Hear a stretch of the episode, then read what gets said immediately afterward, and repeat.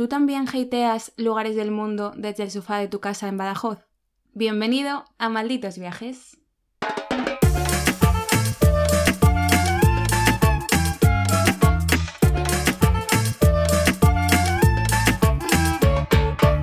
Hola a todos y a todas y bienvenidos un día más a nuestra humilde casa Malditos Viajes. Eh, yo soy Gerald, como siempre, y a mi lado, en presente, en cuerpo presente y bien caliente, o sea, me refiero a que no estás muerta, tengo a Eva. Hola Eva, ¿qué tal estás? Bien caliente estoy, Geraldine. Eh, antes de nada, ¿qué te pasa? ¿Qué te pasa con la gente de...? Me he pasado, ¿verdad? ha sido un poco cruel. Tengo que decir que tú lo has aceptado. En plan, a mí se me ha ocurrido en plan gracioso, porque obviamente yo nunca me metería, primero, con nadie de Badajoz, A ni ver, con nadie que hatea, ni con nadie de Extremadura, que a mí me encanta su jamón. Hombre, vamos. Dime tú, ¿a ti también te gusta? Yo ayer probé el chorizo vegano. ¡Ah! Pero Está- eso no es extremeña, me estás eh, mezclando Ya, churros con verinas. Pero es que acabo de pensar en el chorizo que comí ayer. Anyway, Acabo de decir churros y es churras. En plan, me imagino un churro y una oveja merina. yo siempre digo. Medina en vez de Merina. Con Ya. Medina también. Bueno, que eso, Ay. que era broma, era una bromita. Para romper el hielo. Que no nos metemos con nadie de Badajoz. Que nos encanta. Además, tenemos muchos oyentes de Badajoz que me lo han dicho. ¿eh? Siempre dices lo Sí, mismo. sí. Pues un beso para todos los oyentes de Badajoz Que no se sientan. que hatean desde su sofá. Exacto. pero- Es que no tiene nada de malo. Yo también hateo muchas veces desde mi sofá o desde mi cama. Y de hecho vamos a hatear sitios en los que no hemos estado. Para eso estamos aquí, para hatear. ¿Tú qué tal estás? ¿Te eh, notas con fuerza? Te iba a decir que hoy estoy súper... Eh, Cuchi cuchi. Estás súper cuchi cuchi. Eso es todo lo contrario a Estoy hatear. cuchi cuchi. Me he levantado como muy amante de la vida, de la naturaleza y no quiero hatear Pero, por nada. favor, ¿puedes salir de mi casa? Me vas a obligar a hatear cosas y no quiero hatear. Hombre, es que hoy estamos aquí para no, hatear. porque todo el mundo es maravilloso y todos los rincones de la tierra son bonitos. Bueno, aquí es donde se acaba el episodio Qué de. Malditos Viajes, el número 66, porque es que no tiene sentido alguno. Bueno, hatea tú y igual, igual me animo. Hombre, hatear está bien siempre, sin meterse con nadie, porque yo, por ejemplo, me meto con los franceses, pero con ningún francés en particular. Entonces nadie se puede sentir ofendido. Ya. Es como quien se mete con las personas rubias. Pero tú conmigo te metes y es personal. Sí, pero eso es diferente. Porque hay confianza. Bueno, a ver, entonces empieza. ¿A quién vas a hatear? ¿Empiezo yo? Sí, ¿Quieres que claro. saque mi primera Sí. carta, mi primer lugar eh, a hatear? Antes de nada, hemos de decir que esto es la segunda parte de un episodio que ya grabamos. Sí. Por si alguien quiere escuchar nuestra primera parte de hate, que ahí sí que me sentía yo Con fuerza. con fuerzas, en el que criticamos, pues, eh, lugares, ¿no? Como el Mannequin Peace, París. París, Milán, eh, Disneyland. Sí. O sea, no cuentes todo porque van a ir a escucharlo. Vale, vale. Además, que es que es uno de nuestros episodios más escuchados, que por eso retomamos otra vez la parte 2. O sea, que aquí hacemos lo que vosotros queráis, lo que escuchen ellos, allá que vamos. Así que yo voy a sacar mi primera carta, que es hatear un lugar que yo no hateo. ¿Vale? Para empezar light. A ver. Es un lugar hateado por el resto de la humanidad, pero que a mí me parece lo más. ¿Vale? Que son Las Vegas. Buah. Las Vegas en Nevada, Estados Unidos. Es una ciudad increíble. o sea, O sea, ¿y tú tienes ganas de hatear? Claro, te voy a contar mi yo- experiencia. Es que yo he estado, entonces yo puedo hatear o no hatear de primera mano. Vale. Y es que yo cuando estuve en Santa Bárbara, en California, hice un viaje, un road trip con todos los de mi cole a Las Vegas, ¿vale? Fuimos en autobús, que eso fue mm, eterno, no lo siguiente, porque Estados Unidos tiene una cosa, y es que hay mucha distancia entre un estado y otro y entre ciudades también. Entonces, a la vuelta además, el autobús se nos estropeó, nos quedamos ahí al 40 grados bajo la sombra sin eh, aire acondicionado, o sea, fue horrible. Pero bueno, sobrevivimos. Así que yo fui a Las Vegas con dos de mis mejores amigas de allí de Estados Unidos y... A mí me encantó. O sea, es, es verdad que es una ciudad de cartón pluma. Es una ciudad hecha para el disfrute, para el vicio, para gastar dinero. Por eso te encantó. No, porque decirte que yo en ese momento tenía 17 años es que encima eres tonta. No Claro, y nos- disfrutar. entrábamos a los casinos, pero nos echaban. ¿Sabes? Entrábamos de Strangis aquí pensando que aparentábamos 21, porque allí la eh, mayoría de edad se cumple con 21. Nosotras entrábamos y en cuanto nos veía el segurata nos decía hasta luego. Es decir, podíamos entrar a todos los hoteles, a todos los casinos y demás, pero no podíamos acercarnos a las máquinas recreativas. ¿Que eso eh, bajó un poco el nivel de experiencia? Sí, pero yo fui súper feliz. Nos alojábamos en un hotel que tenía abierta la piscina y el jacuzzi 24 horas al día. O sea, ya te puedes imaginar lo que vimos allí. Fiesta continua, o sea, la no- eh, como hacía tanto calor, era verano, además creo que era julio-agosto, hacía tantísimo calor, eh, la vida era por la noche. O sea, durante el día nos costaba cruzar del hotel al centro comercial que teníamos enfrente del calor que hacía. O sea, era increíble. Además, está en Fahrenheit, entonces teníamos como ciento y tantos grados Fahrenheit. Y luego por la noche era cuando la gente vivía. Es decir, por la noche las calles llenas, todo lleno de luces, esos hoteles que tienen como montañas rusas dentro de- del hotel, o sea, es que es increíble. Todos los hoteles tematizados, la gente que va a pasárselo bien. ¿Es verdad que hay mucho vicio? Sí. ¿Es verdad que se mueve mucho dinero porque al final la gente va a gastar, a apostar y demás? Sí. ¿Es verdad que es bonito? A mí me pareció bonito. O sea, me pareció... Yo creo que tenía las expectativas tan bajas de esa ciudad que me pareció increíble. Además, yo te voy a contar ahora un secreto y es que Oh. yo me enamoré en Las Vegas. Sí, sí, sí. ¿De quién? De un suizo que Ajá. iba también a clase con nosotras. Entonces fuimos siguiéndole y me, me. Bueno, mi amiga y yo nos enamoramos de él. Te- yo tenía 17, igual él tenía 24 o así, nos ver. súper mayor. Pero luego, después de esa experiencia en Las Vegas, nos invitó a una fiesta en su, en su casa, en Santa Bárbara. Y ya ahí paro de contar, porque esto no es para menores de edad, claro. Pero bueno, que yo me lo pasé muy bien. Y eso sí, luego toda la gente que ha ido a Las Vegas después que yo, es decir, siendo mayor de edad, me han dicho que es lo peor del mundo. Que está súper masificado, que es todo de mentira, que es todo postureo, que es muy caro. Pero vamos, yo... A ti te gustó. Sí, a mí me gustó. Entonces, ¿he hateado? Pues no. No Hateo a la gente que hatea Las Vegas, ya está. O sea, ¿qué os creéis? Hay que ir a Las Vegas con otra mentalidad. Con- no con la mentalidad de voy a vivir la cultura de Estados Unidos porque no tiene sentido, porque es un parque de atracciones en medio del desierto. Hay que ir con la mentalidad de voy a pasármelo bien y a vivir la vida Vaya speech, te estoy marcando en defensa. A ver, ¿qué es...? de Las Vegas. Por favor, stop. Yo recuerdo esa Geraldine con 18 porque tú y yo nos conocimos con... 17 die- tenía, ¿eh? Porque era menor hasta en España. Que sí, pero tú y yo nos conocimos con 16 Seis, y sí. yo, me acuerdo, yo me acuerdo de ti con 18 diciendo, ¡buah! Es que yo mis 21 100% los celebré en Las Vegas. No has vuelto. No, hicimos una promesa, todas las que fuimos, porque éramos un grupo de amigos de seis personas o así, eh, hicimos una promesa y es, nadie tenía 21 en el momento. Bueno, había dos chicos que tenían más de, tenían 26 o así, y nos parecían súper mayores, ¿sabes? Hola, ya. vamos a cumplir dolor. muchos años. E hicimos todos la promesa de con 21, cuando el último, que era eh, Nerea, que tenía en ese momento 16, cumpliera los 21 y vamos a ir a celebrarlos todos a Las Vegas. Pues no sucedió. No sucedió. Qué pena. A ver, no sé, o sea, está bien que lo recuerdes bien. Yo creo que justo lo que hemos dicho al final son las expectativas y yo creo que eso es en general. Y es súper Y en, subjetivo. y en la vida. Todos los problemas o muchos surgen por las expectativas o las películas que tú te montas en la cabeza y luego llegas al sitio y no es lo que esperabas. Mi suerte Pues, con los hombres, es tu por culpa. ejemplo. Un ejemplo más. ¿Ves? Todo ocurre así.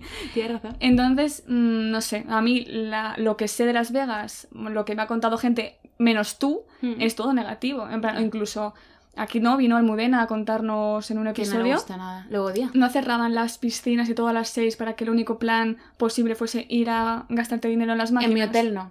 Pero bueno, que sí que puede suceder. Hijo, al final es que es una vida súper superficial. Claro. o sea, pues, yo no horrible. me imagino a quien vive en Las Vegas como persona que vive siempre allí y que tenga un trabajo medianamente normal, que no se dedique al turismo. O sea, no sé, tiene que ser muy loco, la verdad. Pero ya te digo, a mí me gustó.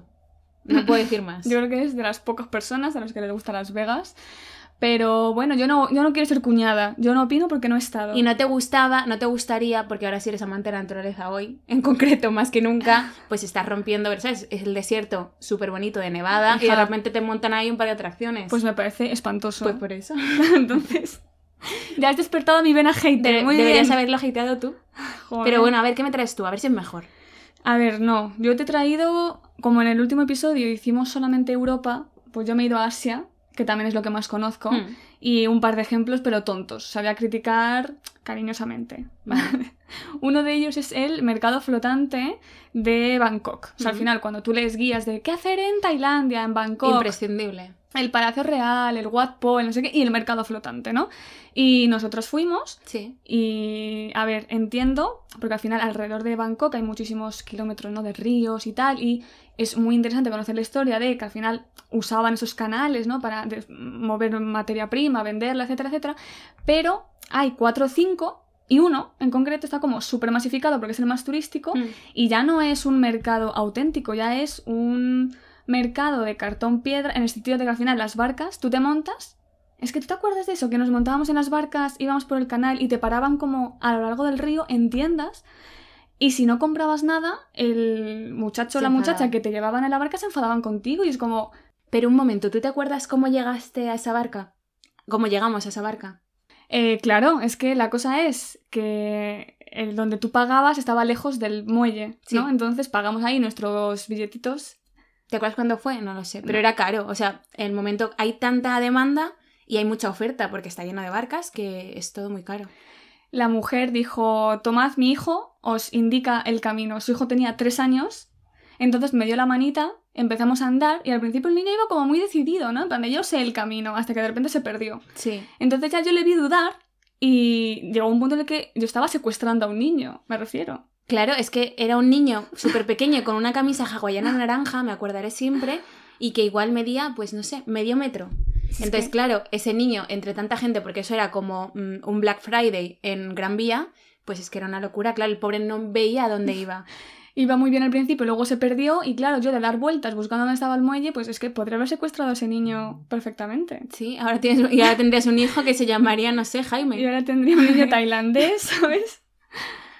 Eh, así que bueno, eso fue una historia, pero el mercado en sí, pues, sobrevalorado. Luego cuando he vuelto, hace un par de años, eh, decidí ir a otro mercado y eso sí que era mucho más auténtico. Y he de decir que ahí también me pasó lo mismo del niño. Hmm. O sea que yo creo que eso es como Es una mafia de niños. Yo creo que igual si quieren librar de ellos, yo lo haría si fueran mis hijos. Igual En tienen plan, muchos, claro. Lo vas lanzando por ahí con los turistas. Mm, Yo tengo una pregunta. ¿El segundo mercado te gustó más porque era mejor, porque fue mejor la experiencia, pero fue porque era menos masificado, porque era como más, menos turístico, porque, no sé, o sea, Claro. Es que al final, ¿qué es para ti sobrevalorado? es lo que te iba a decir, porque Porque- se puede confundir. tiene mucho que ver al final, yo creo, con lo masificado que está un lugar y la experiencia que tienes en él. Entonces, este segundo mercado era como para mí un poco más auténtico. Claro. Por tanto, menos masificado y, y tu experiencia fue mejor. y que sí. Y que ya habías vivido la, o sea, la experiencia del mercado de Bangkok, Sí. entonces, pues bueno. Pero vamos, ¿cuál es tu siguiente lugar? Vale, pues... Hater. eh, mi siguiente lugar, hater, y no he estado. Hater tú, ¿ves? Cuñada. No, pero a ver, esto tiene sentido porque yo me la han hateado tanto que no he ido. O sea, fíjate al nivel que se han metido esa gente en mi cabeza. O sea, tanto la gente que conozco, amigos, familiares, lo que sea, como cosas que he leído que he dicho es que no merece la pena gastarme el dinero en llegar allí para que luego sea una basura de sitio. Con perdón a toda la gente de Reino Unido. Porque efectivamente es un sitio que está en Reino Unido, que es conocido mundialmente y que se llama Stonehenge. ¿Vale? Que para quien no sepa mi pronunciación, que es bastante buena porque he buscado cómo se pronunciaba, eh, es el sitio de las piedras, el típico sitio que está en Salisbury, que me suena un montón a Sainsbury's, que era donde Sí. compraba yo los chocolatinas las en Londres. y Las, las mejores galletas de chocolate blanco del mundo están en en Sainsbury's. Y las pizzas. Y las pizzas. Y el vino barato. Y el vino barato. bueno, sí, está todo, muy, está todo muy bien es un supermercado al uso. O sea, es normal, pero ese es mi supermercado en Londres. Entonces, bueno, Salisbury está en el condado de Wiltshire y está como a 130 mil kilómetros de Londres, ¿vale? O sea, que no está lejos, me refiero que es fácil llegar allí.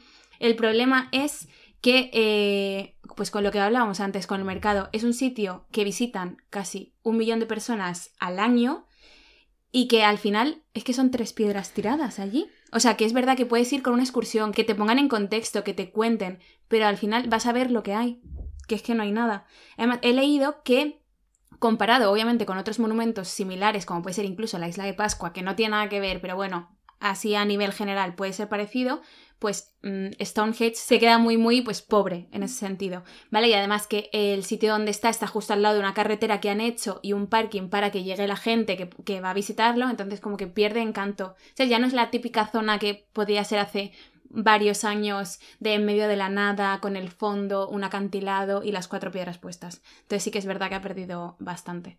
Pero bueno, oye, que no viene mal, que yo creo que es un lugar que si pasas por allí cerca puedes visitarlo, pero a mí me han dicho que no lo haga. Entonces yo cuando estuve viviendo en Londres fui súper eh, obediente, Obediente. y visité todo, en plan visité Bath, Cambridge y demás, pero nunca fui a Stonehenge.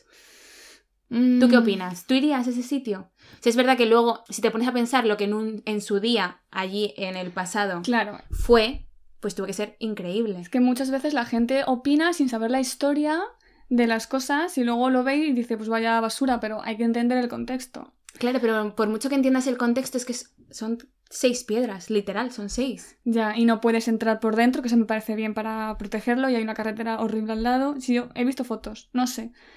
La verdad que no sé si iría.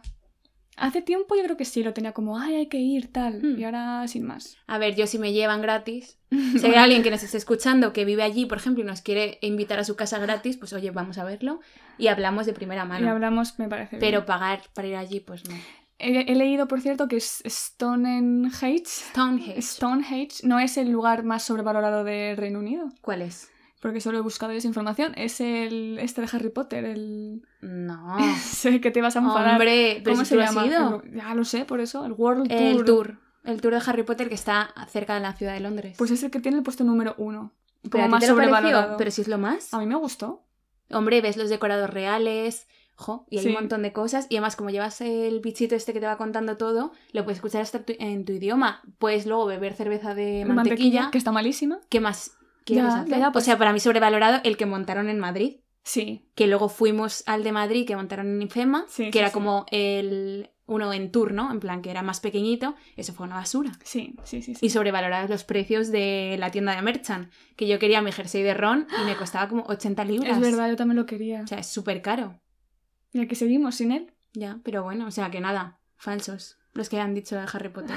¿Cuál es tu siguiente sitio? Que ya estoy enfadada. Hateando a los haters. Eh, pues nada, yo me sigo quedando en Tailandia. La verdad que hoy no me ha apetecido moverme mucho. Y voy a decir Phuket, tristemente.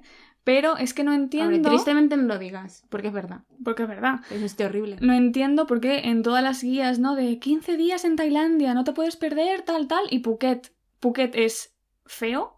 Mm. O sea, entiendo que igual. Pues a ver, en Tailandia las playas son maravillosas, ¿no? Son playas de arena virgen, Blanca, blanca, tal. Pero ahí todas las islas son o tienen eso. Entonces Phuket al final está masificado, súper contaminado, el agua ya ni siquiera es transparente. Y luego hay como la isla en sí. Tiene como un zoo de tigres, luego Ah, un sí. zoo de monos, luego, ¿sabes? Que es como Pero también tiene horrible. mucha culpa el turismo. Que volvemos sí, a lo mismo. Volvemos, sí. Pero vamos, mm, a mí Phuket no entendí por qué fuimos, no me terminó de convencer. Pues y porque teníamos que ir. Me refiero, fue como una ciudad de paso, lo utilizamos. Creo que nos quedamos una o dos noches allí. sí. O sea, no fue mucho. Por conectar, pero podríamos haber, haber estado en Krabi mucho más, que es mucho más bonito. Hombre, sí. Pero lo bueno que nos dejó Phuket fue la mejor historia de un mono robándole el bolso a nuestra amiga Ay, Ainar. por favor, eso fue en Phuket. Eso fue en Phuket. Es claro. verdad, cuando En el templo este de las no sé cuántas mil escaleras, que yo vi, a- te vi a ti sufrir, porque cada vez son más altas los escalones, y Mm. yo érales eh, bajita tirando a normal. No, normal, tirando alta. Normal tirando alta no eres. Y la pobre ahí que le costaba levantar las piernecitas para los escalones, y nuestra amiga Enar, por huir de los monos, se quedó abajo y ¿qué pasó? Que peleó. Pelea física. Pero fue eh, contra forcejeo. Un mono, claro, claro. Eso, eh, te lo juro, es que yo, mira, ya me, o sea, noto que me estoy haciendo mayor porque hay ciertas historias que están en mi cabeza y que yo cada vez que conozco a una persona nueva o que no me ha escuchado hablar de mis cosas, yo le cuento ciertas historias que son claves en mi vida, ¿vale? Desde que yo nací y fue, era un cigotito con cero años hasta ahora que no voy a decir mi edad, pero tengo muchos años. Entonces son como momentos que yo recuerdo y ya no es que romantice, es que para mí es parte de mi vida. Y esa historia es una de mis historias mayor contadas, o sea, de, ay, pues no te he contado yo el día que un mono intentó robarle y forcejeó con mi amiga por su bolso. Es maravillosa esa historia. Fue maravilloso verlo. El, el mono queriéndose llevar el Bimba y Lola. es que el mono, claro, claro. no eras. Tú tenías una mochilita eh, básica y no quiso la tuya, no quiso el bolso de Bimba y Lola. Yo creo que olió el miedo de nuestra amiga que les tenía pánico Mm. a los monos. Y no te creas que Enar soltó el bolso, ¿eh? Tampoco fue Hombre, tonta. hombre, claro, Enar no iba a soltar su bolso. Entonces, es que es, para esta historia debería venir Enar a contarnos, Sí, ¿no? porque además día. ella tiene grandes historias. Hombre, es que... Y, y nada, forcejearon, pero para quien le quede como la curiosidad, ganó mi amiga, ganó nuestra amiga, ganó Enar. Nos lo llevamos. Hombre, el mono medía 40 centímetros, me refiero. ¿De qué nos reíamos? Creíamos que el mono quería hacerse pasar por Enar y volver a España, ¿no? Porque Enar llevaba su, su documentación en el bolso. Entonces, eh, nosotros decíamos de broma, eh, sí, claro, el mono quería eh, hacerse pasar por ti, además iba a comprar a tus padres con los souvenirs que les ibas a traer de Tailandia. El mono llegando a barajas en plan de ya he vuelto y los padres Enar, qué cambiada estás y el mono, ¿cómo que no? Vamos para casa. Y ahora tenemos una amiga que se llama Mono. No, es broma.